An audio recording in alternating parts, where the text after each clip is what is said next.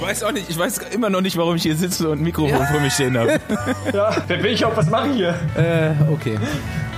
Ich fange an, ja. Herzlich willkommen und endlich zurück im Besenwagen. Ähm, es muss für viele Leute so scheinen, als hätte der Fahrer irgendwie einen Sekundenschlaf gehabt und wir sind verunglückt oder wir sind alle eingeschlafen oder in, auf irgendeinem Campingplatz gestrandet, aber eigentlich ist das Gegenteil der Fall. Wir sind relativ, relativ umtriebig. Aber heute endlich mal wieder im gewohnten Setup, an der gewohnten Stelle mit meinen zwei bezaubernden Begleitern im Wagen. Ich bin Bastian Marx. Schönen guten Morgen, mein Name ist Paul Voss. Und ich bin Andi Staub. Und ich nehme nochmal schnell Bezug auf äh, diese angekündigte Folge mit Fan-Einsendungen, die wir äh, vorhatten und dann irgendwie doch nicht gemacht haben. Entschuldigung. Aber ähm, wir haben zwar viel geschickt bekommen, aber irgendwie nicht das, was wir erwartet hatten, irgendwelche Toneinsendungen oder so. Ihr habt uns viel gefragt und wir gehen auch auf das eine oder andere noch ein. Eine Frage war, wie es eigentlich zustande gekommen ist, der Besenwagen. Das werden wir hier und da gefragt und jetzt erzählen wir es einfach kurz mal hier. Ähm, ich fange mal an aus meiner Perspektive. Den Andi, den kenne ich eigentlich schon ziemlich lange. Ich glaube irgendwie so 2008, 2009 oder so haben wir uns kennengelernt. 10 Year Challenge. Yes. Äh, damals habe ich schon in Köln gewohnt und irgendwie sind wir, glaube ich, über irgendwelche Massageempfehlungen zustande gekommen. Ich äh, bin damals Das hört- Physiotherapeut geworden. Das hört sich sehr dodgy an. hatte das äh, beste Angebot mit Happy End. Und äh, so habe ich dann Andy und äh, Arthur kennengelernt. Wie gesagt, ich kenne ihn jetzt schon eine ganze Weile und zwischendrin aber sehr sporadisch, irgendwie auch bisschen Kontakt verloren. Dann bin ich wieder nach Köln gezogen. Und ähm, vor ein, zwei Jahren hat er mal über Podcast geredet, dass das cool wäre, dass er da was vorhat. Ich hatte nichts zu tun mit Podcast, keine Ahnung davon und dachte so, okay, Staufi redet aber auch immer viel und macht dann wenig. Und ähm, habe das dann wieder vergessen. Und irgendwann kam das Thema wieder auf in irgendeiner Weise, wo ich mir dachte, ah ja, okay, könnte trotz, könnte doch cool sein und irgendwie gibt's auch nichts dergleichen und habe ihn wieder angequatscht und dann hat er Paul ins Spiel gebracht und so ging's dann weiter. Andi, Du wusstest, als ich das erzählt habe, gar nicht, was ein Podcast ist. ich wusste nicht, was ein Podcast ist. Und du hast bis heute wahrscheinlich noch keinen anderen Podcast gehört oder überhaupt noch nie einen Podcast gehört. Unseren hörst du auch stimmt, nicht. es stimmt nicht ganz, aber fast. Ja, aber sonst stimmt die Geschichte eigentlich. Ja. Ja, Paul, ähm, Andi hat mich dann mit Paul irgendwie verkuppelt, den kannte ich noch nicht persönlich. Äh, ich bin dann aber irgendwie Jedermann-Rennen auf der deutschen Meisterschaft letztes Jahr gefahren, morgens, und danach war Profirennen und Paul war mit seiner Mannschaft da und da haben wir uns das erste Mal getroffen. Das war eine Woche, glaube ich, bevor wir dann die erste Folge schon gemacht haben. Äh, das ist, wo die Love Story äh, seinen Anfang hatte. Ich habe direkt so Genau. Und den entscheidenden Punkt hast du vergessen. Du hast nämlich noch jemanden mitgebracht. Und Richtig. zwar unseren Redakteur, den Fabi. Ohne den wird das nämlich hier alles nicht funktionieren. Dem Fabi habe ich das in der Woche drauf erzählt und äh, eigentlich ohne Hintergedanken und dann meinte er so, ja, ich habe das alles schon gemacht und ich kann das schneiden und ich kann Ton machen und unsere Band kann Musik liefern und ich meinte nur so, okay, lass, lass mal treffen alle zusammen und zack, ging's los. Ich finde, wir sollten äh, mal ein Bild von dem Fabi machen, oder? Jetzt wäre gerade eine gute Gelegenheit, ist mal auf Instagram sharen. Der ist, ich glaube, Fabi ist gar nicht auf Instagram. Ist überhaupt auf irgendwelchen Social Media Kanälen? Fabi ist so ein, eines von diesen Exemplaren von Menschen, die äh, Social Media komplett umgehen. Das ist echt bewundernswert. Und das Internet im Allgemeinen auch. Das Internet im Allgemeinen und trotzdem damit arbeiten. Und sein Geld verdient. Aber er sagt, er hat das Internet verstanden und deswegen macht er das. Das ist, das ist weise. Könnte sein, wir sind zu blöd dafür auf jeden Fall. Ja, wir hatten auf jeden Fall ganz viele Anfragen, äh, dass wir mal mehr über Material sprechen sollen. Und ähm, da habe ich eine gute Nachricht. Und zwar wird es demnächst, äh, wir haben nämlich jetzt einen, einen zweiten Wagen noch gekauft. Und zwar einen Materialwagen. Und damit fahren wir jetzt demnächst äh, auch mal ab und zu durch die Gegend. Und da geht's dann nur um Technik und das Ganze drumherum. Eigentlich geht's darum, was wir geil finden. Oder so, ja. Genau. Und was wir nicht so geil finden, vor allen Dingen. Genau. Le- Letztens hatten wir auch, äh, ich weiß gar nicht wer, der hat sich gewundert, dass ähm, wir noch keine Klage von Conago und 3T bekommen haben wegen, äh, wegen Rufmord. Aber weil wir anscheinend äh, in einigen Augen ganz schön hergezogen haben, aber fand ich jetzt gar nicht so schlimm. Nö. Warum über Colnago? Colnago ist doch geil. Also Ja, Conago habe ich so ein bisschen als Dinosaurier hingestellt, ein, zwei Mal. ich wollte gerade sagen, so 1995 oder so oder 98, da hatten die richtig Waren geile geil? Räder. Richtig geile Räder. So ein Colnago von Johann Museo würde ich auf jeden Fall heute noch nehmen. Oscar Freire. Oscar Freire. Ja, mal gucken, wie schnell wir das äh, realisiert bekommen. Ihr kennt uns, ne? Ja, aber ich muss jetzt doch schon mal was vorwegnehmen. Ich habe äh, ein Gerücht aufgeschnappt, dass, ähm, oder das ist ja gar kein Gerücht mehr, ne? ist ja schon mehr oder weniger bekannt. Es gibt demnächst ähm, einen Hersteller, der macht jetzt nicht einmal vorne Kettenblatt, sondern schon zweimal, aber baut hinten auch einen Zehner auf die Narbe. Also die fahren dann 50-10 als Übersetzung. Aber dazu muss man auch noch sagen, dass hinten auch einer mehr ist. Ja, aber trotzdem ist die, Also zweimal zwölf, genau, 50, 10 Maximalgang. Und im Ja, Zeitfahren 52, Zwölffach ist ja nichts 10. Neues, hat doch Kamper schon länger, Ja, ja, oder? ich weiß. Nee. Aber die fahren, die fahren ja vorne trotzdem 39, 53. Ja, und Ja, also ich, ja. das, also ich weiß auch nicht, also Es geht um die neue E-Tab, kurz. Ja, Äh. SRAM E-Tab, äh, zwölffach. Und äh, dass das 5010 ist, habe ich jetzt heute erst von dir erfahren. Du hast es aber brühwarm von jemandem erfahren, der das fahren muss. Ja, gut, aber das gab es schon letztes Jahr in Saitaimana, wie dieses Kriterium da in Japan heißt, äh, bei Genau. Tokio. Da sind die das nämlich auch schon gefahren, die Prototypen. So neu ist es ja, also äh, Ja, gut, war schon länger bekannt, dieses Bringen. Das erste Mal getestet, ne, so mit. Ja, Profis. also die werden es wahrscheinlich damals auch schon für nicht so gut befunden haben, weil wir hatten es eben gerade schon im Vorgespräch, also diesen, diesen Winkel, den man hinten hat beim Zehner, das muss ja so krass sein, das irgendwie flüssig rumzukriegen und Stauf wird auch angemerkt und vorhin gerade auch der Sprung auf eine Elfer, 50-11, das muss ja dann, ist ja voll der Kindergang eigentlich dann, so bei 60. ja, wird spannend auf jeden Fall. Ich glaube, Dafür gibt's ja jetzt zwei, zwei Teams, glaube ich, fahren das nächstes Jahr. immer kürzere Kurbeln dazu noch. Das sind so ein bisschen die Trends, ne? Also auch gerade so im Profigeschäft, so im modernen Fitting geht man auf immer kürzere Kurbeln, dafür äh, weniger Zähne. Wir, wir zucken alle so ein bisschen mit den Schultern. Also selbst wenn ich lieber mit dem 53er Blatt fahre, dann kann jemand, der richtig Watt fahren kann, auf jeden Fall wahrscheinlich das äh, auch verstehen. Aber es ist halt der gegenteilige Trend zu dem, was irgendwie im Zeitfahren passiert und auch auf der Bahn, ne? wo die alle größer werden, um halt den, den, ähm, die Effektivität zu erhöhen. Ne? Also, dass du vorne irgendwie auf 58 oder 60 gehst und hinten dann halt dafür auf einen 15, 16. Ne? Äh, weil, also ich 50, 11, das ist echt schon eine beschissene Übersetzung, Alter. Auch das Ding im Gang zu kriegen. 50-10, 50-10. Ja, Ja 50, gut, 10. aber er sagt ja, dass der nächste Gang dann so scheiße ist. eigentlich. Aber das- Weil das- Zehner kann man sich auch vorstellen, dass das irgendwie, irgendwie stelle ich mir blöd das an. schon bildlich so vor, dass das kann nicht gut zu beschleunigen sein eigentlich. Ja, vor allem, du, du machst hinten größere Schaltröllchen Röllchen ran, damit es leichter rollt. Du hast recht, und, ja. Und, und, und dann ha- da haust, da haust du jetzt hinten aber so einen Zehner rein. Also ich, ich gehe als, also ich kann mir, die werden sicherlich Tests gemacht haben, aber die wollten wahrscheinlich auch irgendwas Neues auf den Markt bringen. Im Mountainbike gibt es das ja schon. Gut, Studien sind dafür da, das zu beweisen, was du gerne bewiesen haben willst. Und, ne? aber was ich halt auch denke, ist, dass die halt natürlich jetzt, was SRAM macht, gehört ja auch SIP und SIP baut deren Laufräder, ähm, dass die jetzt einfach dann quasi die Kompatibilität mit den Mountainbike haben wollen. Weil du kannst ja halt eine Narbe fahren, ne? Du brauchst nur noch einen, einen Freilauf produzieren. Nicht mal zwei, also du, ja, du hast halt einfach weniger, Ja. Da sind wir bei dem. Thema, was ich eben schon mit Andy hatte, dass ähm, der Radsport im Moment in so einer Phase ist mit vielen Komponenten, wo einfach nicht mehr Richtung mehr Performance entwickelt wird, produziert wird, sondern wir brauchen halt mal wieder Geld und müssen was Neues auf den Markt werfen. Ja, ich frage mich echt, welche Hersteller eigentlich so mit, mit äh, Radfahrern im Entwicklerteam arbeiten. Also nicht nur so Leute, die Fahrrad fahren, sondern auch wirklich mal wissen, worauf es ankommt.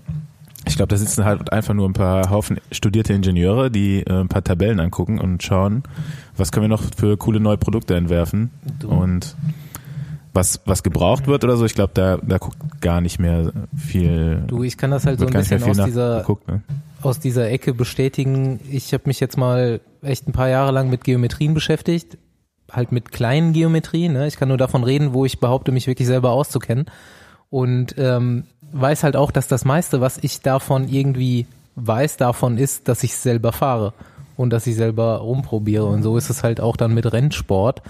Irgendwo brauchst du jemanden, der das auch wirklich im, im Maximaleinsatz testet und Ja, beurteilt. also ich, also für mich halt so der einzige Hersteller ist da, jetzt sind wir halt schon halb beim Materialwagen, ist eigentlich, glaube ich, Shimano, der zum Tag mal das Gefühl vielleicht einen Tick später auf den Markt kommt, aber halt mit Produkten, die in der Regel immer funktionieren. Die erste DL2 war auch problembehaftet, aber halt, das sind meiste Produkte, die sind schon durchdacht und funktionieren halt dann immer, ne? So wie der Powermeter hat lange gedauert.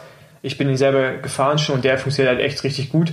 Und also ich, also ich glaube, das ist halt so bei Swarm, die versuchen halt ihrem, so eine Lücke zu finden, die sicherlich da ist, aber ich glaube, die, die wahrscheinlich für den Hobbysport sogar ganz gut funktioniert, weil so ein 50er, ganz ehrlich, die meisten fahren eh nur noch kompakt oder semi-kompakt, für die ist das kein Unterschied. Die haben halt hinten jetzt noch einen Zehner, den sie wahrscheinlich eh nie nutzen, aber für den Spitzenradsport ist das halt, glaube ich, äh, die falsche Richtung. Aber mit wem machen sie Geld? Dann machen sie halt nicht mit dem Profiradsport, sondern mit den Leuten, die das Zeug kaufen. Ey, und ganz ehrlich, wir wissen alle, es macht keinen Sinn, das große Blatt kleiner zu machen. 8000 Watt. 8000 Watt, größeres Blatt, mehr, mehr Watt. Und ey, Ja. das Bild, darüber habe ich noch gar nicht nachgedacht, Paul, ist auf jeden Fall mega geil. Ey, da baust du dir so ein äh, 800 Euro Ceramic Speed Schaltwerk hinten dran, Käfig, mit zwei so CDs drin. Die größer, die, die größer sei als das letzte Rädchen. Ja. Und, und dann so ein Zehner, wo es einfach so um die, um 90 Grad Winkel geht, die Kette. Ja. Vielleicht gibt's dann demnächst kleinere Ketten.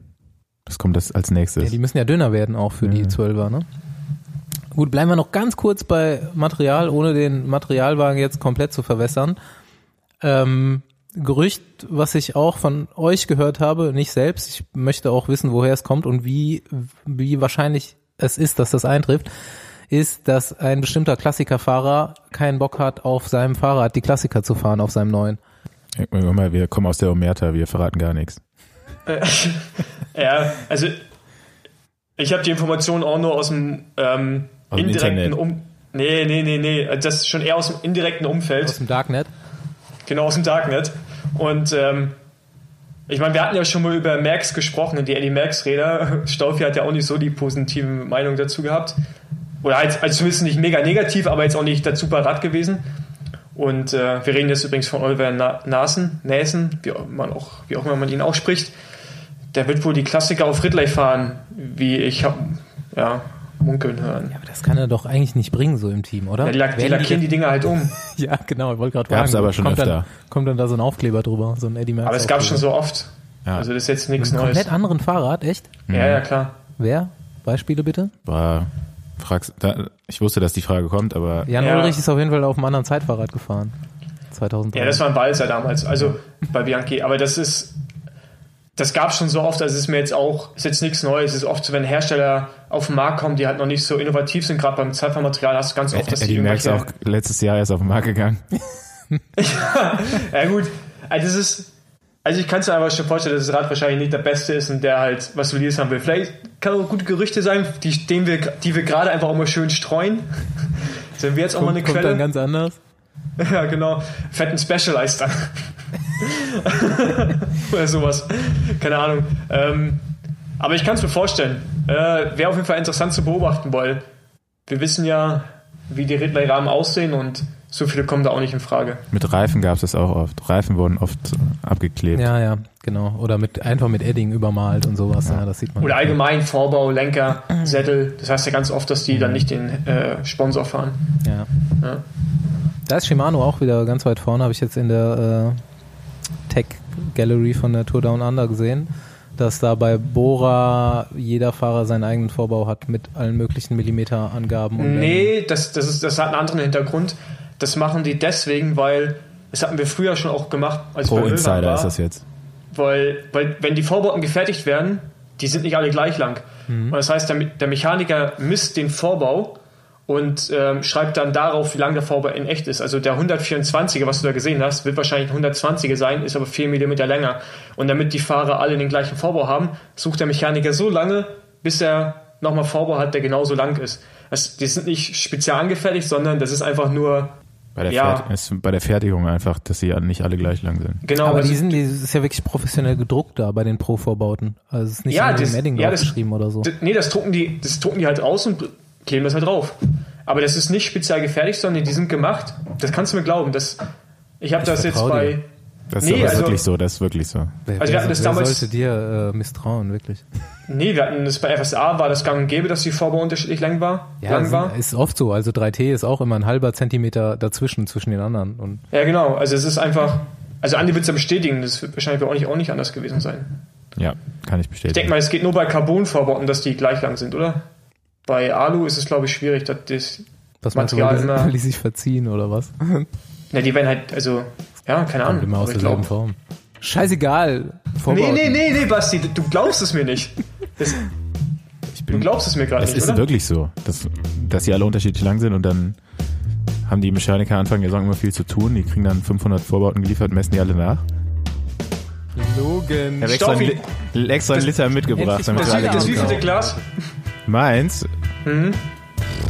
Keine Ahnung.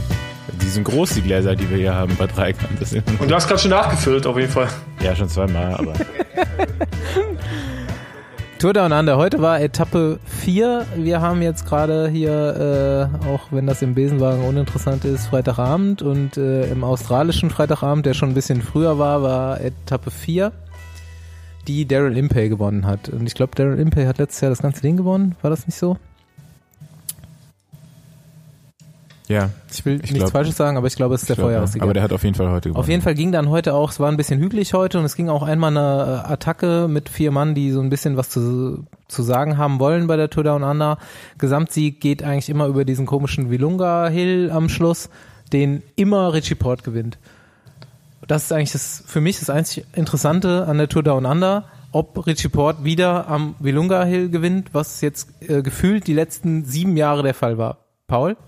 Ja, ich habe äh, ich hab nur Bilder davon gesehen und irgendwie haben alle ein schmerzverzerrtes Gesicht in dieser Vierergruppe, außer Richie Porte, der hat so eine leichte Öffnung im Mund äh, und sonst glaube ich nur Nasenatmung. Das sah schon ziemlich äh, krass aus. Also auf Also den Bildern zumindest. Der macht seine Form auf jeden Fall immer so, dass er an dem Tag von oder an dieser Tour Down Under, glaube ich, Topform vom Jahr hat irgendwie. Ja, aber ich glaube, wenn du den in Ende November oder Mitte Dezember noch triffst, das sieht dann auch aus wie so ein Rollmops.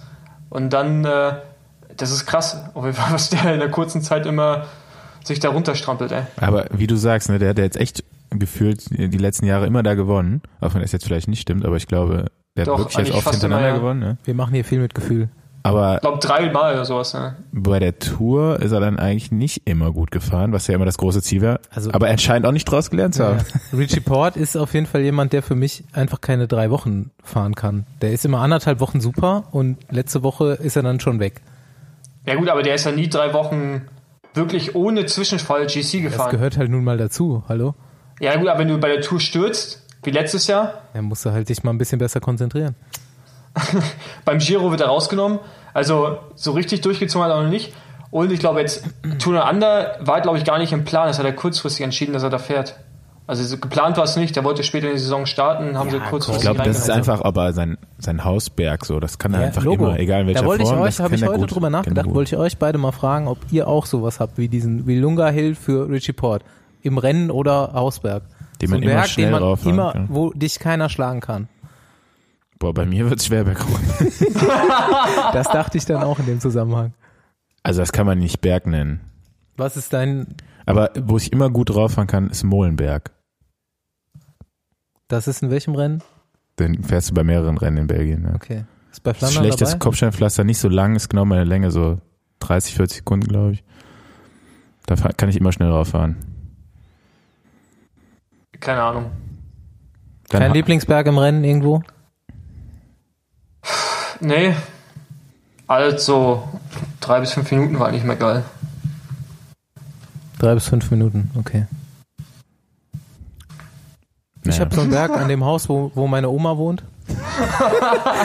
Der hat 25 Prozent in der Mitte und ist so, also ich habe dieses Jahr geschafft, den Komp zurückzuholen. Ich habe es fünf Jahre probiert. Mit zwei Minuten Dieses 16. Jahr schon, dieses Jahr hast du es Zwei, geschafft. zwei Minuten 16, 485 Watt, da bin ich ein bisschen stolz drauf. 2 Minuten 16? 485 Watt. Wo ist der? Im, Der quält jetzt am, dahin. am Fuß, am Fuß vom Spessart. Es wäre mir eine. Ehre, wenn du den dann eroberst, Paul. Der der macht, ich glaube, das kriegt Staufi sogar noch hin, oder? Das kann zwei sein, Minuten, ja. Zwei Minuten noch was kriegst du Aber der hin. ist richtig, richtig steil. Da könnte Staufi zu Ja, schwer Moment, für sein. Du musst ja da jetzt noch was draufrechnen auf die 485 Watt bei mir. Ja. Ja, also 200 Watt oder sowas, aber Also der ist wirklich im, im Schnitt irgendwie 12 Prozent und in der Mitte ist ein Flachstück. alter Schwede, ist ja richtig räudig. Ja. Nee, lass mal. Ähm, Ja, Tudan Anna, äh, hier dieses Kriterium hat Caleb Ewan gewonnen. Genau. Da war Sagan, glaube ich, zweiter oder nee, dritter. Ich glaube, zweiter war. wo Sagan marketingtechnisch auf dem Alurad gefahren ist. Ja, das habe ich nicht so wirklich mitbekommen, muss ich sagen. Dann, aber hat, es? Ja.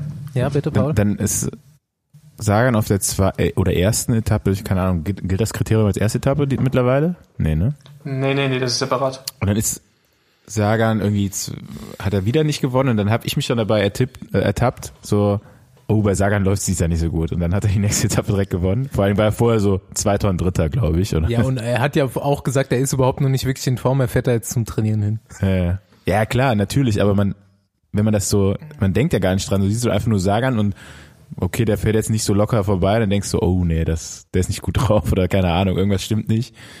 Dabei, ähm, wie gesagt, vorher irgendwie die schlechteste Platzierung war, glaube ich, Dritter. Roger Kluge hat einen richtig geilen Leadout gemacht auf jeden Fall an dem Tag für Caleb Ewan. Der ist richtig lange von vorne gefahren. Und äh, es gab auch, na klar, wie immer einen Sturz am Anfang vom Jahr. Ja, das wollte ich auch gerade erwähnen, das mit Roger. Es ist, war ein ziemlich krasses Leadout. Ähm, leider haben sie es nur beim kurzen Kriterium hinbekommen und noch nicht bei den Etappen. Aber das mit, äh, mit Sagan, ich dachte dasselbe. Und da habe ich eine Statistik gesehen, ich glaube, das ist sein frühester Sieg überhaupt. Der hat noch nie so früh ein Radrennen gewonnen im Jahr. das ist ja immer, wie man dann so äh, ja, denkt, oh, okay. Ja. Gab auch schon Jahre, der hat erst im März gewonnen, ne? Also gar nicht so lange her. Ja. Ja, ich habe das gedacht, als diese Patrick Bevin, den Namen kannte ich schon, aber den hatte ich nie so am Schirm, und dann gewinnt er auf einmal aus so einer Gruppe, äh, gewinnt er den Sprint auch richtig überlegen und dann dachte ich schon so, okay, die anderen sind irgendwie nicht so gut drauf oder der hat einfach einen guten Tag gehabt, keine Ahnung. Der war selber überrascht, der Kommentator bei dem Rennen war auch völlig überrascht. Ist der nicht die Woche vorher nie neuseeländischer Meister geworden oder so? Ich meine, Ja, Zeitfahren. nicht. Ah ja, okay, Zeitfahren. Aber das ist, die Ankunft da hoch ist, glaube ich, da hat auch schon mal der Tommy Selector gewonnen, würde ich sagen. Ich glaube, das ist so leicht berghoch, das ist gar nicht so einfach. Und da hat auch schon mal Isagire, wenn ich mich nicht täusche, gewonnen. Mit einer späten Ey, Sag, Attacke. Sagan hat ihn nicht ich gekriegt, mag ne, in deine dem Aussprache Sprint. von den Namen. Ja, du sagst halt, ist richtig, ich weiß es nicht. Du weißt, wen ich meine. Ja, ich weiß, wen, ich, mein- wen du Ja, meinst. genau. Und äh, Slakter. Slakta, Slakta, der, der Schlachter halt. Ja, so, Ähm, ich man spricht das glaube ich auch mehr mit aus als mit G. Slakta. Ja, ist ja ein Holländer, ne? Schlachter. Schlachter. Schlachter ist genau, der Schlachter. Der Tommy, der Schlachter. Ähm, ist, glaube ich, schon eine schwere Ankunft. Der Bevan war da extrem stark. ja. Das war schon ein krasser Sprint auf jeden Fall. Jo, jetzt gewinnt heute äh, ähm, Impey und am Sonntag ist diese Wilunga Hill Etappe, die dann über den Gesamtsieg entscheiden könnte. Andi, du hast schon gesagt, Sind noch zwei Etappen? noch oder zwei ich dachte, Etappen, ja, genau. Ja, echt? Okay. Ja, morgen und Sonntag noch. okay. Andi, du hast schon gesagt, du denkst, Bevin gewinnt. Ja, oder äh, Lu- Luis Leon Sanchez, der ist auch nur elf Sekunden dahinter, glaube ich. Aber Ah, die ja, anderen wie- haben schon, die haben, die haben schon 30 Sekunden hier, Richie Port und so, der, das Oder- nehmen oder- die dem nicht ab, oder? Ja, ich weiß nicht. Ich Alter, weiß hast du nicht, dir wie- mal. Alter, hast du dir mal letzten Jahre angeschaut, wie der Richie Port der Vilunga hochgefahren ist? Der hat sie, ich glaube, der hat sie einmal hingesetzt, den ganzen Rest, Rest des Berges da hochgesprintet. Das ist abnormal. Aber ich weiß nicht, ob das jetzt schon vorbei ist. Ich glaube, Daryl Impey hat momentan die besten Chancen. Der hat letztes Jahr auch gewonnen, das wiederzuholen. Weil der hat 20 Sekunden. Und ich glaube, letztes Jahr hat er nur 15 verloren oder sowas da hoch oder 10. Wir müssen Dreh. ganz kurz weg von der Tour Down Under, beziehungsweise so in einem äh, Zwischenthema. Äh, als Sagan gewonnen hat, hat er gegen Vogelsang gewonnen und hat ihm so eine Ghetto-Faust gegeben. Das war Luis Leon Sanchez. Das war. Sanchez, Echt? Junge. ja, Ach so, okay. Okay, klar. Hab ich Vogelsang, der ist noch da mit Bild Vino falsch. gerade im äh, ja, ja, Rap-Trainingslager. genau, darauf wollte ich nämlich hinaus. Was war das für eine Scheiße? Aber ich glaube ja, dass der, dass der De Vries, wie der heißt, wenn ich es richtig ausspreche, dass der, äh, dass der das Ganze initiiert hat. Ich glaube, das ist so ein kleiner, äh, der wäre gerne Rapper geworden oder Gangster, äh, wenn es hier im Radsport geklappt hätte. Was hast du da für Insider-Infos? Nee, also keine Ahnung, so wenn ich den mal bei Rennen sehe, ich glaube, der trägt auch Goldkette, wenn ich mich jetzt nicht täusche. Und der hat, der hat auch immer so einen kleinen, der hat, der hat so einen kleinen belgischen, ich glaube, der ist Belgier, so einen kleinen belgischen Gangster-Touch manchmal so vom Gefühl her. Also ich glaube, der fühlt sich da ziemlich verwirklicht da. Aber die, an, die anderen haben schon auch mitgemacht, muss man dazu sagen. Ja, und vor allem hat Vino mitgemacht. Vor allem das hat ist Vino mitgemacht. Und es ist richtig schlecht. Und der hat eine richtige Goldkette an, Es ne? ist richtig schlecht. Ja, das war. Das war echt schon so Fremdschämen, ne? Ja, auf also, jeden dass die Fall. das echt so ernsthaft rausgebracht haben. Alter, ich meine, wenn du sowas vorhast und findest es witzig, das kann ich ja irgendwie noch nachvollziehen, aber dann holst du dir einen richtigen Rapper, der das richtig produziert. Genau. Ich wollte nämlich gerade sagen, ich habe mir sagen lassen, Ulle, der ist richtiger Contra K-Fan. Und ich will jetzt einfach so ein Feature von den beiden. Dass die beiden ein Lied zusammen rausbringen, das wäre geil. Besenwagen mit Ulle. Ulle und hat nämlich gerade auch so den Gangster-Rap. Oder nur, an, Den nur Andi mit. Ulle und Contra K, das reicht. Nee, nee, ich kann nicht rappen. Paul, Paul sieht eher aus wie ein Rapper.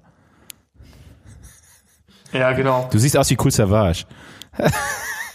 Oh, ich weiß nicht, ob das jetzt Kompliment ist oder Beleidigung, aber ihr das Video komplett angeschaut? Ich habe mir so eine halbe Minute und da kriege habe ich so viel Fremdschämen oder Scham bei bekommen, jedem das geht von nicht. Ja. Ja. das geht nicht. Der, über die, nee, das geht nicht. 35 Sekunden sind, glaube ich, Weltrekord.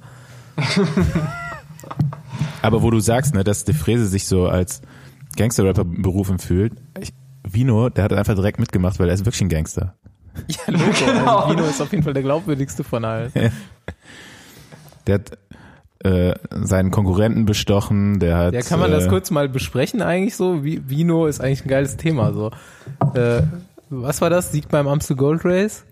Hat er gekauft, ja. Nee, Lesch, Genau. Lesch war das. Olympiasieg gekauft. Hat alles Lüttich? gekauft. Das war Lüttich, was er gekauft Lüttich, hat. ja, ja, Lüttich. Ja, Olympia auch. Olympia auch.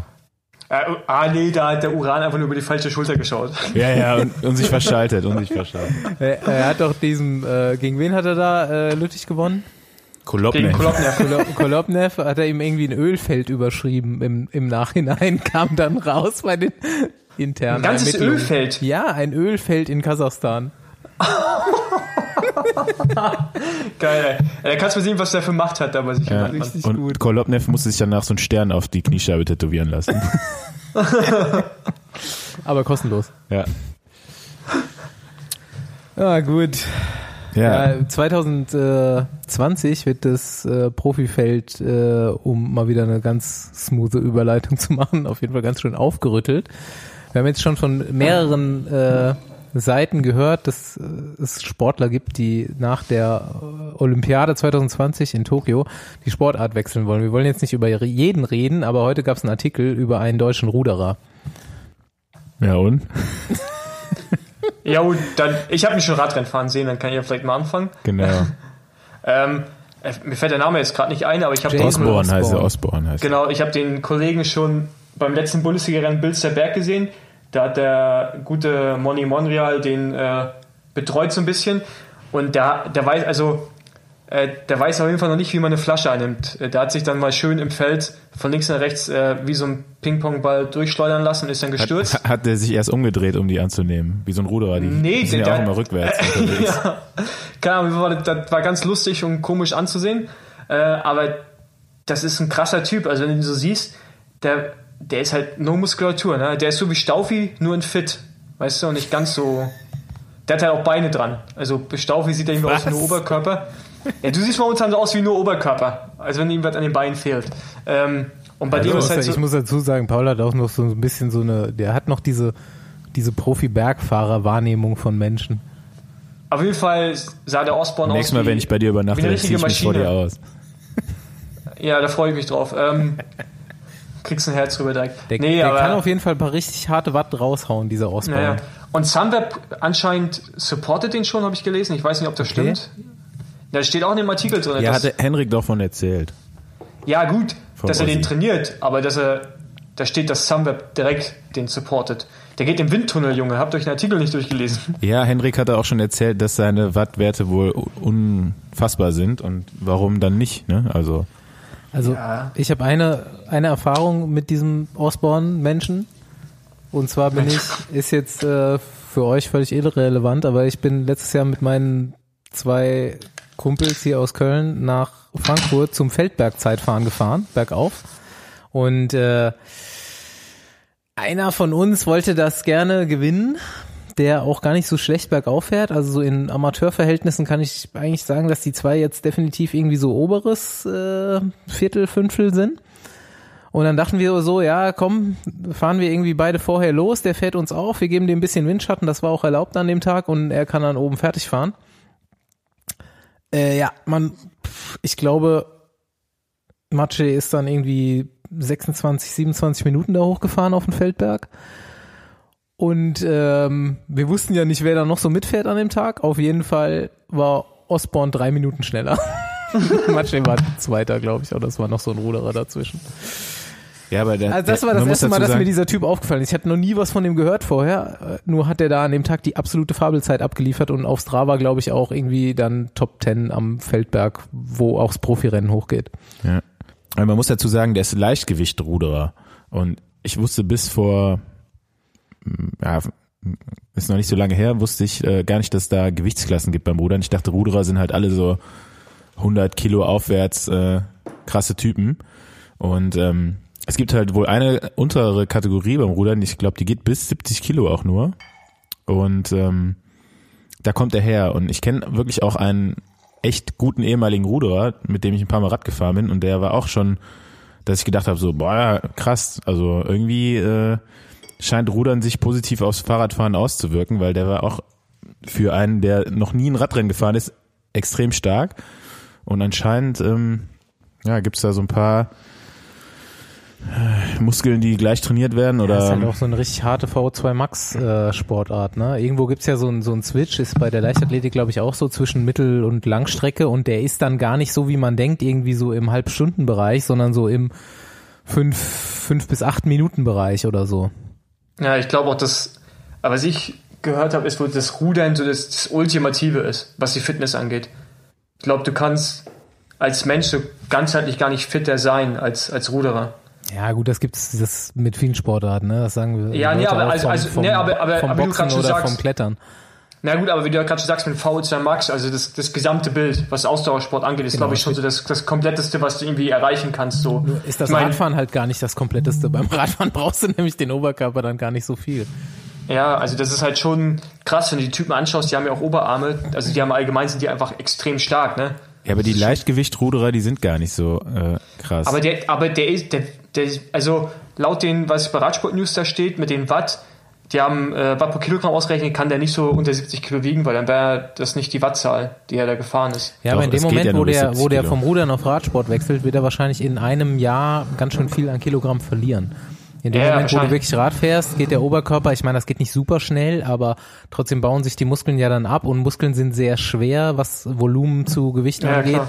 Und dann ist der fünf Kilo leichter und dann geht's richtig rund. Ja, ja, auf jeden Fall. Gut, er muss halt Radfahren können, bis dahin muss man eine Flasche annehmen können, auf jeden Fall. Ja, das ist halt das nicht, das ist halt so das Ding, ne? wenn da irgendwie Leute, so Quereinsteiger kommen, die haben so mega Wattwerte, aber wenn du dich halt im Feld nicht bewegen kannst, das ist wie, wenn die Amis, die gewinnen da drüben alles und kommen dann rüber in Europa und fahren auf einmal in Italien Radrennen, dann kriegen die halt nur eins auf die Fresse, weil dort auf einmal vom Berg oder vor egal was, auf einmal kämpfen musst du in Belgien, weißt du, es ist halt das, Radfahren, äh, aus Afrika ist das gleiche. Es geht so viel um, um Positioning und um Timing und zu wissen, wann du wo im Zum Feld Glück, sein zum musst. Glück. Zum Glück, genau. Das, es ist, also, das denken ganz viele Leute, auch ganz viele Leute, die, die Rad fahren, aber nie richtig Radrennen gefahren sind, dass es darauf ankommt, wie fest du treten kannst. Ja, es ist schon gut, aber tatsächlich ist das nicht alles im Radrennen. Noch, noch ist das so, ne? Aber die haben ja jetzt den, der Osborne kam ja jetzt laut dem Artikel auch irgendwie, ist ja aufgefallen, also Insider wussten ja vorher schon von ihm, aber ist der jetzt zum ersten Mal wirklich aufgefallen äh, bei so einem Swift-Event, Mhm. wo er dann irgendwie gegen, ich weiß, irgendwie einen Mountainbiker und äh, irgendwie so zwei ganz gute Radfahrer ähm, gewonnen hat. Und ähm, das wird spannend auf jeden Fall in Zukunft mit diesem Swift, ne? Also ich habe mich eh schon gefragt, wie das so, also jetzt nicht so in den nächsten Jahren, sondern wirklich so in, in ferner Zukunft so alles gestalten wird, ne? Es gibt ja jetzt auch mittlerweile schon äh, richtige Rennen auf Swift. Es gibt sogar eine, eine SADA, oder wie hieß das Ding nochmal? Swift Anti-Doping Genau, ja. die, die kontrollieren halt deine Wattwerte und ähm, Wenn du zu krass bist, dann gucken die mal kurz, schreiben die dich an. ich habe mir ja sagen lassen, dass demnächst auch mit äh, wirklich Prominenz da die Rennen besetzt werden und dass vielleicht sogar mal die Teams darüber ihre Fahrer rekrutieren Ja, werden. so wie es jetzt schon so ein bisschen ist. Ja, also was ich auch noch gehört habe da in die Richtung ist, also es gibt, es entwickelt sich gerade was neben Swift noch, also es sind ein paar Leute dran, quasi so eine eigene Rennserie neben Swift zu öffnen. Nicht in der Welt von Swift, sondern quasi was ähnliches wie Swift. Bei Und World of Warcraft. richtig. Und, ähm, Command and Conquer. und das ist das wohl auch schon ziemlich, das kommt glaube ich jetzt auch demnächst irgendwann, das ist wohl schon ziemlich, äh, In welcher Ziemlich Welt fahren die da? Nein, also das ist halt, das Swift ist einfach auch nur ein Computerspiel. So die entweder haben halt im Prinzip ihr eigenes Computerspiel entwickelt und wollen das halt in eine andere Richtung ausrichten als Swift. Ja, es das war ja klar, das war ja klar.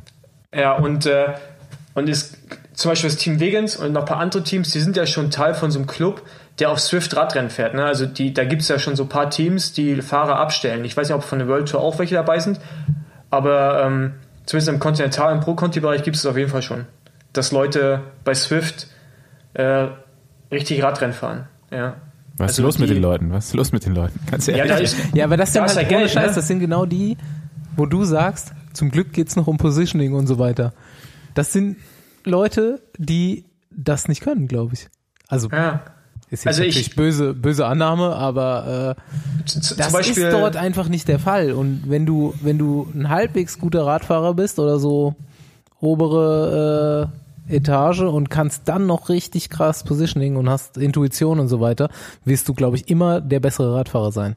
Ja, zum Beispiel Canyon SRAM, die haben extrem davon profitiert, das mit Swift zu machen. Die waren auf einmal in ganz vielen Business-Magazinen, Technologie-Magazinen vertreten und auch Shows, wo du normal als Radsportteam nicht hinkommst. Und die hatten eine viel größere Audienz als nur dieses reine Radsportpublikum. Also für die hat sich halt Marketing und finanziell auf jeden Fall aus, ausgezahlt. War, der, war ein mega ist Move. Marketingtechnisch ist das großartig. Allein dem, dem Fan, der richtig schnell Rad fahren kann, der richtig fest treten kann und immer äh, seine Freunde sagen ihm so, ah krass, bist du stark, du kannst auch Profi sein und so, dem die Möglichkeit zu geben, wirklich da reinzukommen über diese Swift Academy, ist natürlich werbetechnisch großartig. Was dann im Ende draus wird, ne, wird man vielleicht Ja. in Zukunft öfter sehen. Ist ja, ist ja in dem Sinne, es wird dann vielleicht Radsport der erste E-Sport, der wirklich nach körperlicher Leistung noch Ist gemessen eigentlich wird. wirklich so. Erst war Strava so ein bisschen E-Sport mit den, mit den Coms und den Segmenten, wo du wirklich rausgegangen bist, hast richtig hart geballert und hast dann in deinem Online-Spiel irgendwas gewonnen und jetzt ist es Swift. Ja, wenn ich schon Computerspiele spiele, dann will ich wenigstens Leute erschießen. Also. Und ich finde auch immer noch, Rolle ist eine Einstellungssache. Ne? Ich sage auch, äh, Swift, falls jemand zuhört von Swift, warum gibt's noch nicht Mario Kart auf Swift? Wieso kannst du nicht Rad fahren und Bananenschalen werfen und Schildkrötenpanzer schießen auf die anderen? Ah, übrigens Rolle fahren. Ich glaube, Staufi, du hast gestern einen Kommentar zu mir gebracht, dass der Staufi fährt übrigens jetzt auch wieder Rad. Der hat jetzt ein Fahrrad, der hat auch seine Radschuhe mal wieder aus der Mottenkiste geholt und Pedale anfangs nicht gefunden, aber dann doch. Der ist heute Rad gefahren mit André Greipel, eineinhalb Stunden V2 Max Training für André Greipel war das eine, eine Kaffeefahrt. Ähm, auf jeden Fall, du war es nicht so, du wolltest auch eine Rolle ins, ins Zimmer stellen, weil du Angst hast von einem gewissen äh, Event, was eventuell kommen könnte. Von daher, also ich glaube, dich sehen wir in Zukunft auch noch auf der Rolle. Allein nee, Mann, auf keinen Fall. Ich hab, doch, Paniktraining, Junge, ja, Paniktraining. es war wirklich ein Anflug von Panik. Ich habe mir die Rolle hingestellt, eine freie Rolle, muss ich dazu sagen. Habe mich wirklich draufgesetzt und ich habe nach 30 Sekunden abgebrochen und dachte mir, was soll der Scheiß hier eigentlich? Ich warte lieber, bis es aufhört zu regnen, dann fahre ich draußen. Also ohne Scheiß, ich kann mir das nicht, ich kann mir das einfach nicht antun. So, weiß ich nicht. Ich verstehe auch nicht, wie man das machen kann. Wenn es draußen fahrbar ist, also wenn kein Glatteis ist, verstehe ich nicht, wie man sich Ich auf die Rolle seit setzen zweieinhalb kann. Monaten bei Eisregen Fahrrad draußen. ja, gut. Hobby halt, ne?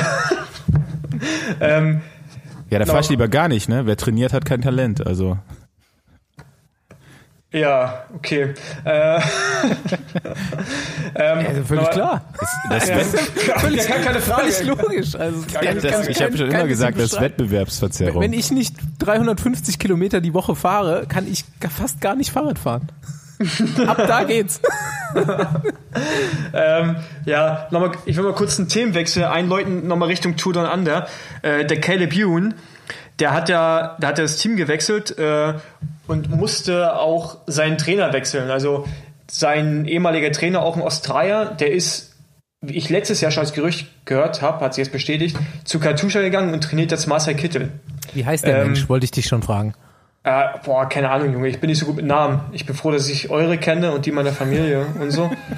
Also, ähm, Okay, ich nee, dachte, das wäre wär jemand Bekanntes. Falls so. du mal den Namen von deinem Bruder vergisst, kannst du ihn immer noch es Fossi scheint, nennen. es scheint ja ein guter, guter Trainer für Sprinter zu sein. Nee, und genau da ist das Lustige. Der Caleb hat gesagt, dass er unter ihm extrem viel äh, im Endurance-Bereich, also im Ausdauerbereich gearbeitet hat und dadurch das Gefühl hat, er hat seine Geschwindigkeit verloren ein bisschen. Hat man ja auch gesehen an den Resultaten. Und dass er es jetzt interessant findet zu sehen, wie Marcel Kittel darauf anspricht, weil sein Training wohl auch sehr hart ist. Und wenn man nicht der, der Typ dafür ist, also das nicht verkraften kann, man rückwärts fährt. Er hat auch einige von ähm, Aquaplu trainiert und die sind rückwärts gefahren mit dem Training. Also nee, das lag doch an den Fahrrädern. Das lag an den Fahrrädern. Ja, genau. Weiß man von jemandem, äh, der dadurch gut geworden ist? Oder? Na, Caleb hat mit ihm ein bisschen länger gearbeitet. Er war ja erstmal gut, aber jetzt das Training hat dann umgestellt und das hat dann nicht so funktioniert. Und man hat so einen leichten, also so, so leichte Schadenfreude gehört. Ich weiß nicht, ich will mir eines rausgehört zu haben aus seinem Interview, dass er mal gespannt ist, wie, wie der Marcel darauf reagiert. Dann haben sie, haben sie den Coach noch interviewt und er meinte, ja, die, wir haben einige Änderungen ähm, gemacht und ähm, was wollte er nicht sagen, weil dann wüssten es ja seine Konkurrenten. Also ich bin mal gespannt, wie der Marcel Kittel bei den ersten Rennen so abschneidet und ob das neue Training funktioniert. Ja. Liegt vielleicht auch an der Übersetzung. Aber weißt du, ähm, mit wem Marcel vorher trainiert hat? Ja, mit äh, äh, Robert Pawlowski. Okay. Und aber der, der ist doch äh, bei Katusha vorher Trainer gewesen und davor? Und davor war er in Belgien, das weiß ich nicht, bei Quickstep. Ach so, okay. Also hat er nie so einen Trainer, den er über die Jahre mitgenommen hat, sondern immer. Nee, nee, also die, hatten, die haben bei, ähm, die haben Patrick Lefebvre auch dazu noch befragt und der meinte halt, dass bei Quickstep, ich glaube, Tom Steels, ich mag mich zu erinnern, dass Tom Steels das ein bisschen bei ihm gemacht hat. Ja, ja. Das Training. Ähm, also, dass er eher der Coach war, die hatten wahrscheinlich noch einen Trainer im Hintergrund, einen Sportwissenschaftler, äh, aber dass er den gecoacht hat und aber auch er, so wie sie mit ihm gearbeitet haben, was Vorbereitung auf, an Rennen angeht, den Druck, dass das Team für ihn fährt, dass der ganze Umgang mit dem Sportler einfach anders war. Und, und Robert Pawlowski, der ist glaube ich schon gut, aber wir haben sie letztes Jahr rausgekickelt bei Katusha, leider. Was ist das jetzt für ein grandioser Coup von Katusha, diesen Trainer gerade zu holen? Ja, das Geile war ja, den haben sie, also jetzt, was ich gehört habe, den haben sie letztes Jahr geholt, ähm, genau wann, weiß ich nicht, so um die Tour herum, haben sie Robert Pawlowski rausgeworfen, mehr oder weniger. Vielleicht stimmt das auch so nicht ganz. Und dann haben sie den schon reingeholt. In dem Moment war er aber noch Trainer von Keller Pune. Und ich glaube, Marcel wusste nicht, dass der Trainer gekommen ist. Das sind jetzt äh, so über, über eine Ecke gehört, ist das wohl der Fall. Und äh, das finde ich schon krass. Und die wussten zu dem Zeitpunkt angeblich auch nicht, ähm, dass er der Trainer von Calabune ist. Darauf musste ihn erst jemand anderes hinweisen, dass das der Fall ist. Dem Management von Katusha. Ja. Also die machen sich Gedanken, die Jungs da. Bei Katusha anscheinend. Ja, aber ich glaube schon, Tom Steels, der ist wirklich ein richtiger Trainer auch. Der hat damals angefangen, ähm, das Training von Quickstep zu übernehmen, als ich noch da gefahren bin. Ja, ja, aber es gibt ja Unterschied zwischen Coach und Trainer, ne? Ja, also, aber nicht bei jedem Team. Das gibt's nur bei Henrik Werner. Nee, nee, das ist auch bei Bora so, das ist bei vielen so. Echt? Okay. Ja. Also der, der sportliche Leiter ist dann oft halt dann der Coach, der da halt so Sachen, und bei Sky ist das auch so, also bei vielen Teams ist das mittlerweile so, dass die quasi so zwei Schnittstellen haben. Okay. Einer, der direkt mit den Sportlern kommuniziert und der andere, der hinten so the brain ist. Ich glaube, Tom Steels ist schon richtig gut, da sieht man ja auch an Viviani und so. Das, ja. ja. Liegt bestimmt am Trainer. Was wolltest du jetzt? Ja, weiß, äh, weiß man ja okay. nicht, ne? Ja, erzähl mal. Warum alle Fahrer von Quickstep so schnell sind oder von Bora jetzt mittlerweile. Achso, ja, gut, wegen dem Rad. Das wird auch noch, das wird auch noch mit einem Grund das, sein. Ja, das, das würde das würd ich mal gerne so selber testen oder beziehungsweise, man hört ja immer nur so Gerüchte, ne? Aber ich würde mal gerne so das so eins zu eins mit einem anderen Rad, die sollten mal so einen Live-Test, irgend, irgendwer sollte das mal machen oder? Ja, aber ich meine, ich habe das Thema von Also jeder also Hersteller sagt ja, ich baue das schnellste Rad. Ne? Egal, ja, genau. Fragst. Also, so, ich will jetzt einfach mal so einen Unabhängigen haben, der das testet. Ich meine, so Tourmagazinen, die testen ja schon irgendwie selbst. Und ja, genau, aber da musst du ja schon unterscheiden. Du machst halt einen Aerodynamik-Test und da kann sein, dass da wird das Specialized nicht als schnellstes rauskommen. Da wird dann wahrscheinlich, wie es jetzt der Fall momentan ist, zum Beispiel das Calendar als schnellstes rauskommen.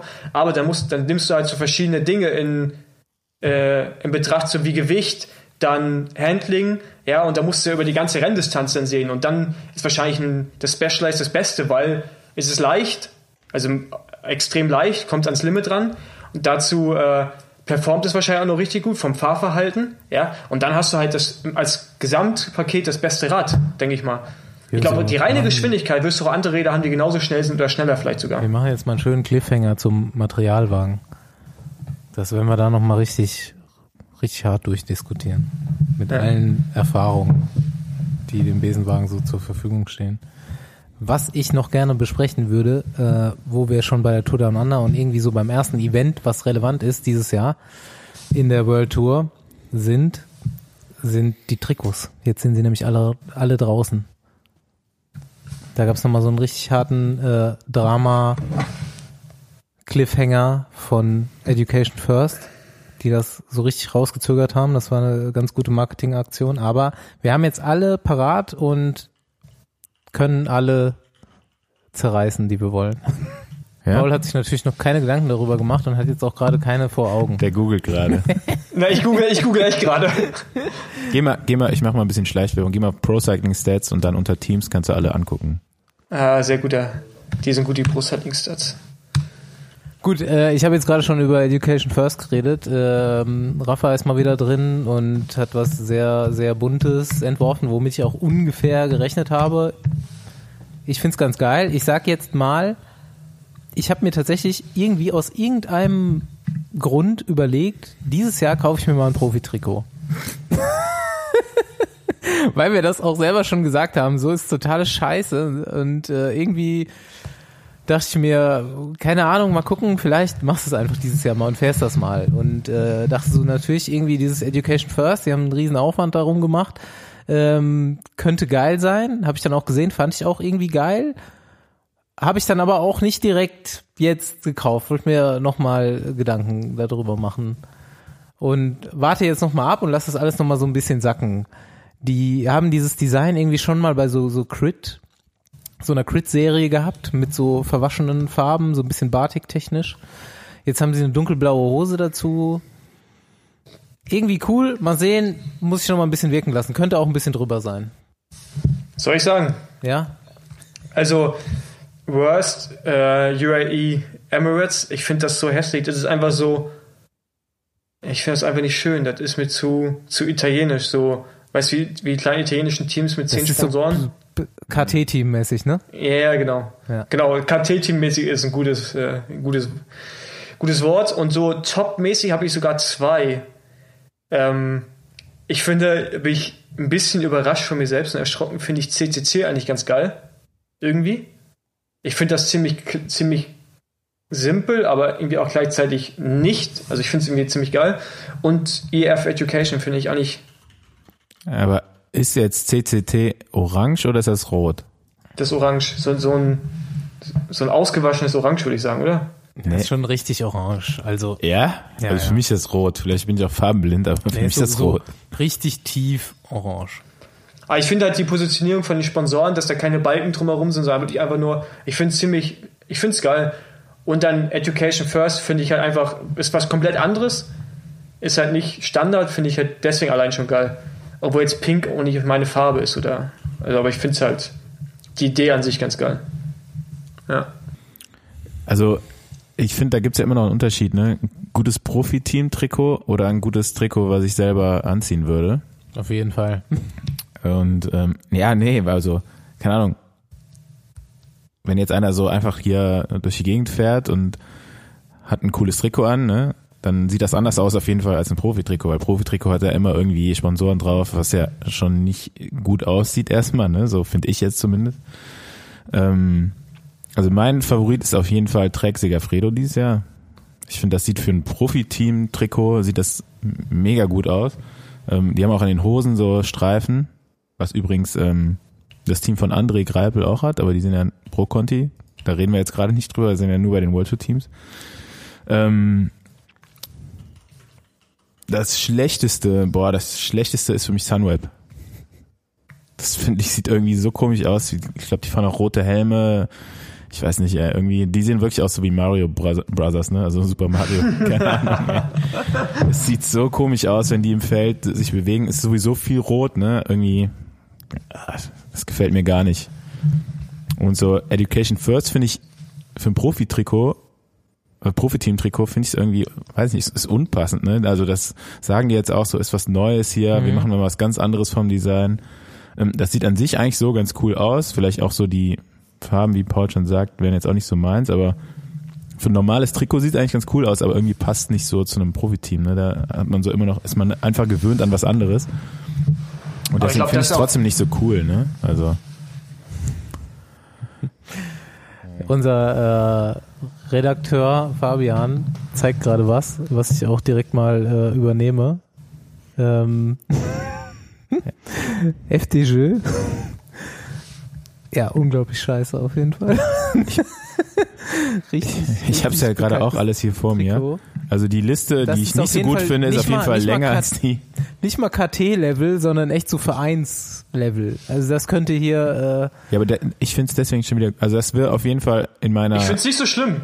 ja, ich finde es auch doch, besser auf auf jeden jeden Fall. äh, nee, ey, könnte ich, finde ich, also es ist natürlich irgendwo so ein bisschen neutral, aber so langweilig, so altbacken, dass es schon wieder nicht mal Retro ist, sondern, Ich finde ich find bei Rhein Merida noch schlimm, weil die haben versucht, was Neues zu machen, aber ist irgendwie nicht so richtig gelungen. hä, wieso, die haben doch das gar ist- nichts Neues gemacht, die haben genau dasselbe wie letztes Jahr. Das Team Nee, finde ich, nee, nee. das Team finde ich eh scheiße. Sorry. Sorry Marcel Sieberg, Heinrich Hausler und Philipp Bauers. Aber das Team finde ich scheiße. Aus Nachhaltigkeitsgründen ist das Team scheiße.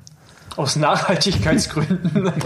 Da gibt es ein paar Gründe und Jumbo finde ich, äh, ja, soll ich, mir- ich könnte jetzt auch noch ganz, ich könnte immer so weitermachen, was ich alles scheiße finde. Sky finde ich übrigens äh, ganz cool. Aber Jumbo hat Besenwagenfarben. Ja gut, aber. Besenwagen sieht ja auch scheiße aus. Ja, stimmt. Jumbo ist auf jeden Fall ein starkes Team dieses Jahr. Also war letztes Jahr schon, jetzt noch stärker. Ja, wir reden ja nicht über Stärke, Junge. Nee, nee, ist schon okay. Alles klar. Ich, ich bleibe dabei. Ähm, mein äh, Kacktrikot würde ich auf jeden Fall nicht anziehen, ist Katjuscha, sorry.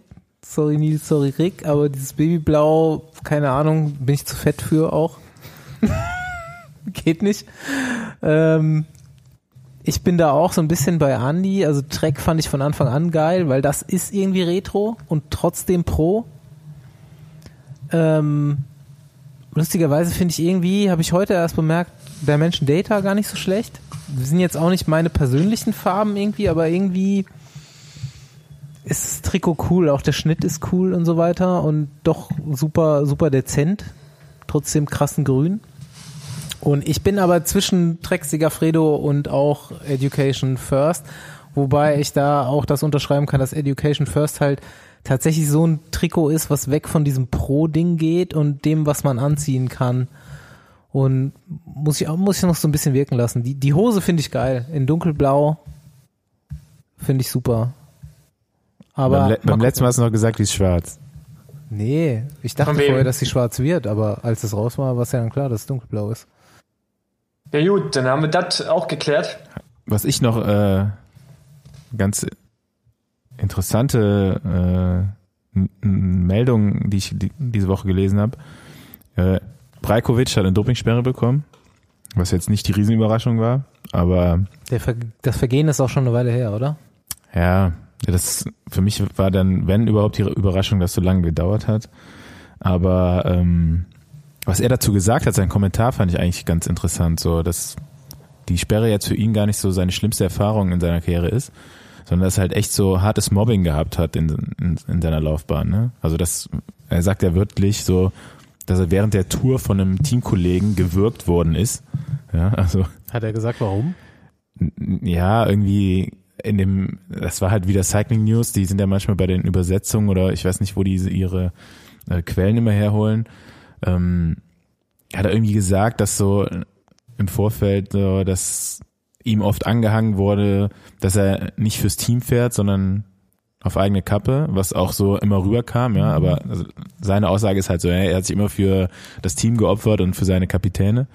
Ähm, und das dann einfach so gewirkt worden ist. Sorry, ich muss kurz, lachen, weil ist auf jeden Fall eine gute, eine gute Reaktion vom Team-Captain, Helfer zu würgen, der nicht Genau, du, du warst nicht da. Du hast, und ich ich habe gar nicht mehr alle Teams, wo er gefahren ist, auf dem Schirm. Ich habe direkt nachgedacht und ich musste direkt äh, an Lance denken, auf jeden Fall. Ich aber auch. Das war auch mein erster Gedanke, als ich gelesen habe. Gut, ist so nachvollziehbar. Ja, und ähm, ja, ich fand das schon krass so. Dann äh, hab ich mir dachte so, ey, ganz ehrlich, wie krank ist das denn so, dass du gewürgt wirst von deinem Teamkollegen? Also dann habe ich erstmal überlegt, so, boah, welcher, wenn mich ein Teamkollege würgen würde, so, ne? Also konnte ich mir auch gar keinen vorstellen, in den ich zum Glück kennengelernt Du habe. bist auch ein bisschen anders jetzt äh, auch vom Aussehen her als Janetz Brajkovic. Ja, gut, aber dann wiederum muss ich daran denken, dass wir mal einem Teamkollegen die Haare abrasiert haben, gegen seinen Willen. Und ich war leider mit dabei. Ich habe zwar nicht rasiert, aber ich war auf jeden Fall im Raum. Weil, weil er so eine scheiß Frisur hatte oder? Ja, nee, weil er klein war. Danke. Leider, danke. ja. Ähm, ja, Kevin Seeldreis haben wir bei Quickstep mal die Haare rasiert, so einen Tag vor der Teampräsentation und dann stand er da halt so mit kahl rasiertem Kopf bei der Teampräsentation. Fand er nicht so geil. Ähm, hat im Nachhinein war es auch wirklich scheiße, glaube ich, die Aktion, weil War nicht Teambuilding? nee, war nicht Teambuilding und der war halt, der ist glaube ich mal Fünfter beim Giro gewesen oder so. Also eigentlich ein Riesentalent aus Belgien und hat auch ziemlich schnell seine Karriere beendet. So, ich glaube, der war halt nicht so für für den Profisport gemacht, ne? So, hm. Da muss ich auf jeden Fall dran denken. Sorry nochmal, Kevin, ne? Ich- ich dass ich mich nicht dabei- äh, die davon abgehalten habe, dich Das, zu das rasieren. ehrt dich auf jeden Fall, dass du dich noch im Nachhinein entschuldigst. Ich fühle mich auf jeden Fall zu der Aussage genötigt, mir hättet ihr nicht die Haare abrasiert, egal ob ich klein bin oder nicht. Weiß ich nicht. Also, wenn Also- da eventuell ein Tom Bohnen auf dir drauf liegt Ste oder sowas Steak, und dann ich wollte gerade sagen, Steakmanns. Steakmanns und Bohnen sind schon ziemlich groß und stark, also. Wäre mir egal. Ja, der, der hat auch einige Sachen durchs Zimmer vorher geworfen so und äh, hat die trotzdem nicht davon abgehalten. Wir alle ziemlich groß bei Quickstep gewesen, auf jeden Fall. Also, äh, jetzt geht die Folge so richtig traurig zu Ende.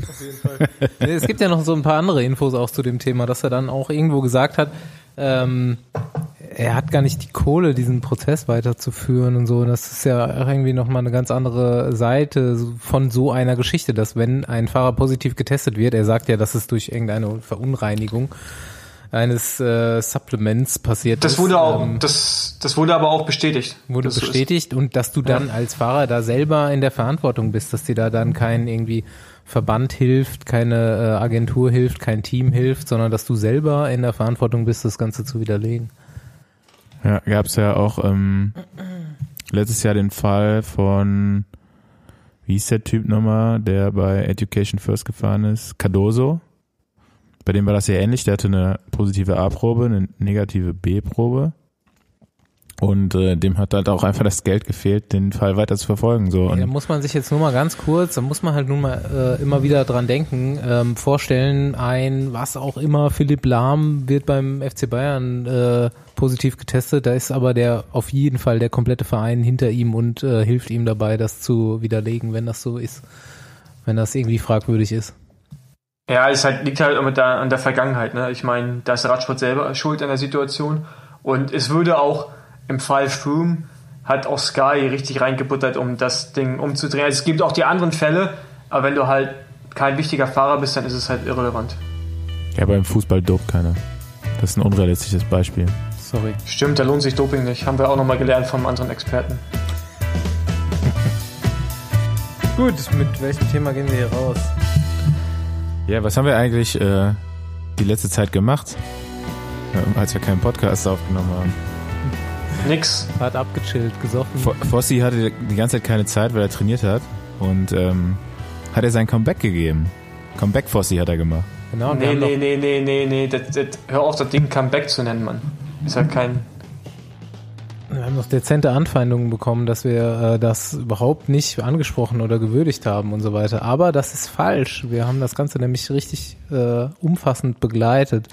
Der Besenwagen hat sich vorgenommen für 2019 immer mal unter Vorbehalten, ihr kennt uns, äh, ähm, mal ein paar Videoprojekte auch an den Start zu bringen. Und zum kleinen Test sind wir mal bei Fossis vielleicht letzter deutscher Meisterschaft gefahren. Ähm, wir sind jetzt gerade dabei, das Ganze umzuwandeln, zu schneiden, in irgendeine Form zu bringen, aber ähm, es ist relativ wahrscheinlich, dass ihr das Ganze äh, optisch zu sehen bekommt. Ja, ich muss mal sagen, Fossi, äh, hat mich schwer beeindruckt, was du da abgeliefert hast. Ich glaube, dass von dir so ein Kompliment bekommen, das bedeutet mir echt extrem viel, muss ich sagen. Das meine ich sogar ernst. Ja. Also Fossi ist ganz aus der letzten Reihe bei einem Crossrennen gestartet. War auch mein erstes Ja, das Crossrennen, was ich geguckt habe. Live Das stimmt zumindest. nicht. Nee? Vorletzte Reihe. Hast dich vorgemogelt, Ja, hast dich vorgemogelt. Gibst du jetzt, jetzt ist eh vorbei. Vorgekorbt, Junge. Ein paar Leute hatten. Angst und haben ihn nach vorne gelassen. Ja, ja. Ja, aber was, also du hast ziemlich schnell äh, ziemlich viele Fahrer überholt. Vor allem beim Laufen habe ich gesehen, ne? Vielleicht sollst du dann im Mar Marathon doch nochmal einen, anderen Anlauf, äh, in Angriff nehmen. Ähm, ja, war schon krass, ne? Also vorne das Rennen war ja ziemlich schnell äh, entschieden so, aber das war noch das Spannendste, wie weit es du jetzt letztendlich nach vorne geschafft hast. Und das äh, fand ich schon cool und auch beeindruckend, ne? Also ich wäre nicht so schnell da den Sandberg raufgelaufen, ne? Auf jeden Fall war echt eine, echt eine coole Nummer. Und ähm, wir haben auf dieser Veranstaltung auch äh, einige lustige Leute getroffen. Ich muss da nochmal einen Gruß an Günther Schabel raushauen. das war, das war mein, äh, mein Star, mein Highlight-Treffen an dem Wochenende. Also, also, wenn du den Günni nennen darfst, dann sagst du uns Bescheid, ja. Ja, wenn ihr okay. euch so dicke seid, dann. Nee, Paul hat schon ganz gut geballert auf jeden Fall. Nach einer, Nee, ich ich will gar nicht so viel zu vorwegnehmen, nach einer Drittelrunde war er auf jeden Fall schon auf Platz 9 gefahren, dann hat er noch so ein paar kassiert. Leider hat er mit, mit Ankündigung, das kann man glaube ich schon verraten, den Marcel nicht mehr geholt. ja, genau. Aber er, er hat mich auch nicht geholt. Genau, ja. Ja, wie viele sind durchgefahren? Nicht viele, ne? Elf? Ich glaube, elf wurden nicht überrundet, ja. Ja. Das muss man mal so erklären bei so einem Crossrennen, ne? Das sind dann irgendwie acht Runden, zehn Runden oder was ihr gefahren seid. Zehn Runden, ja. Und es geht eigentlich darum, wie viele Runden schaffe ich es nicht von Marcel Meisen überrundet zu werden. Und das sind von 50 Leuten dann nur elf. Ja, gut, das war jetzt nicht mein Ziel, aber nee, hat auf jeden Fall Spaß gemacht und war echt krass. Hiermit auch nochmal ein Dank an alle, die da waren, durch das Support oder auch die anderen zu supporten. Ich fand die Stimmung für so ein deutsches Rennen extrem gut. Und ähm, ich habe das Gefühl gehabt, ich fahre da irgendwie um Sieg, obwohl ich natürlich schon äh, drei Minuten und 48 Sekunden, glaube ich, waren es am Ende äh, hinter Marcel ins Ziel gekommen bin. Aber war auf jeden Fall nochmal eine geile Erfahrung und äh, ja. Gut, Freunde, wann die nächste Folge rauskommt, weiß man nie bei uns. Es bleibt spannend. Aber wie gesagt, wir sind nicht untätig, sondern versuchen dies und das für euch zu produzieren und zustande zu kriegen. Ähm, das Ergebnis von der Cross DM könnt ihr euch natürlich irgendwie online angucken, aber dann vielleicht auch bald in der ersten Besenwagen-Videofolge und äh, Paul die Dopingprobe überstanden hat, seht ihr dann auch. Tschüss von mir. Ciao. Ja, ich habe jetzt auch keinen Bock mehr, ich habe meinen Wein ausgetrunken. Ja, warum hatten wir nur eine Flasche heute? Ja, das war, mein, wollten- das war nicht nur eine trinken. Flasche, das war meine Flasche. Okay, ciao. Tschüss. Ciao.